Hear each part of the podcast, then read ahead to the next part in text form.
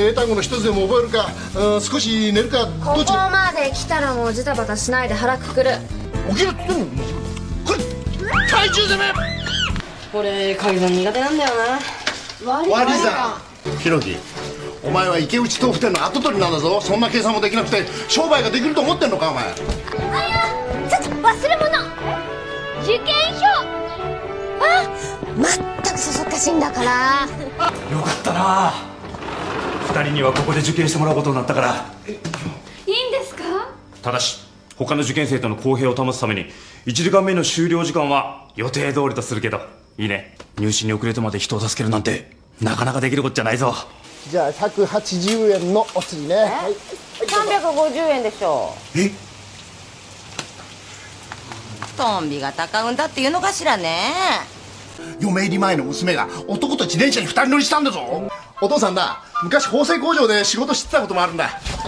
何を言ってるんだおお父父ささんはな自分に合った仕事を見つけるために妥協しなかったんだよあほらちょっと当ててみる遅くなってすまなかったな急なオペが入ったもんだから行こう来たいじゃあ一緒にみんなで同じ高校行こっかそれ闇それじゃあ出席を取るから麻生春人そう保健師のお母さんにそんなこと言われたら怖いじゃん脅かすわけじゃないけどまあそこまで言うならお母さんの顔を立てて病院行ってあげてもいいけどなんで性別部なんだよやっぱ女にモテるにはサッカーかバンドっしょ少し甘えすぎなんじゃないのお姉ちゃんが中二の時にはねどうせ私はお姉ちゃんと違ってできそこないの落ち込まれですよあなた今日給食センターから注文入ってるんでしょあなたが病院行ってたら間に合わないわよそんな嘘え水虫やだ嘘でも娘には手には擦り傷一つなくて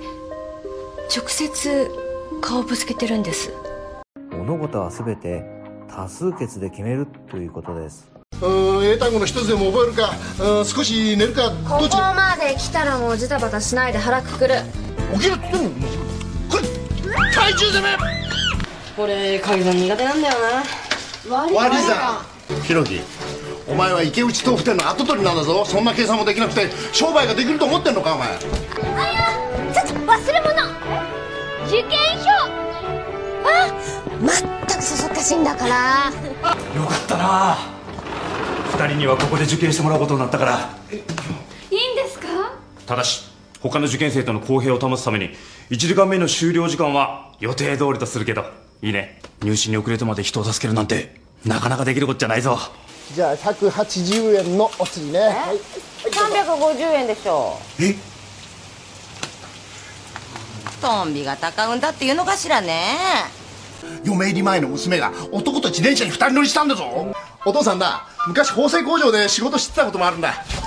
何を言ってるんだおお父父ささんはな自分に合った仕事を見つけるために妥協しなかったんだよあほらちょっと当ててみる遅くなってすまなかったな急なオペが入ったもんだから行こう来たいじゃあ一緒にみんなで同じ高校行こっかそれ闇それじゃあ出席を取るから麻生春人あそう保健師のお母さんにそんなこと言われたら怖いじゃ脅かすわけじゃないけどんまあそこまで言うならお母さんの顔を立てて病院行ってあげてもいいけどなんで性別部なんだよやっぱ女にモテるにはサッカーかバンドっしょ少し甘えすぎなんじゃないのお姉ちゃんが中二の時にはねどうせ私はお姉ちゃんと違ってできそこないの落ち込まれですよあなた今日給食センターから注文入ってるんでしょあなたが病院行ってたら間に合わないわよそんな嘘え水虫やだ嘘でも娘には手には擦り傷一つなくて直接顔をぶつけてるんです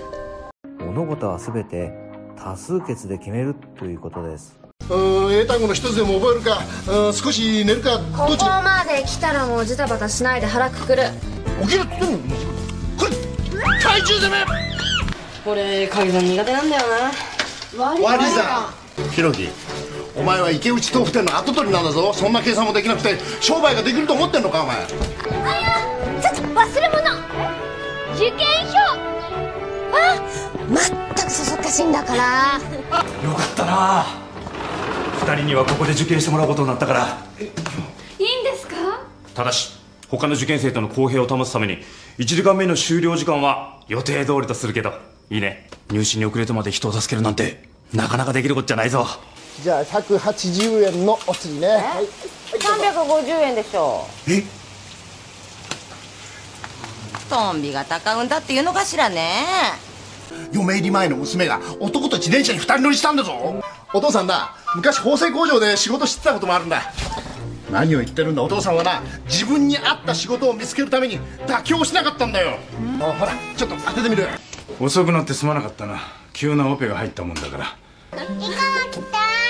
じゃあ一緒にみんなで同じ高校行こっかそれ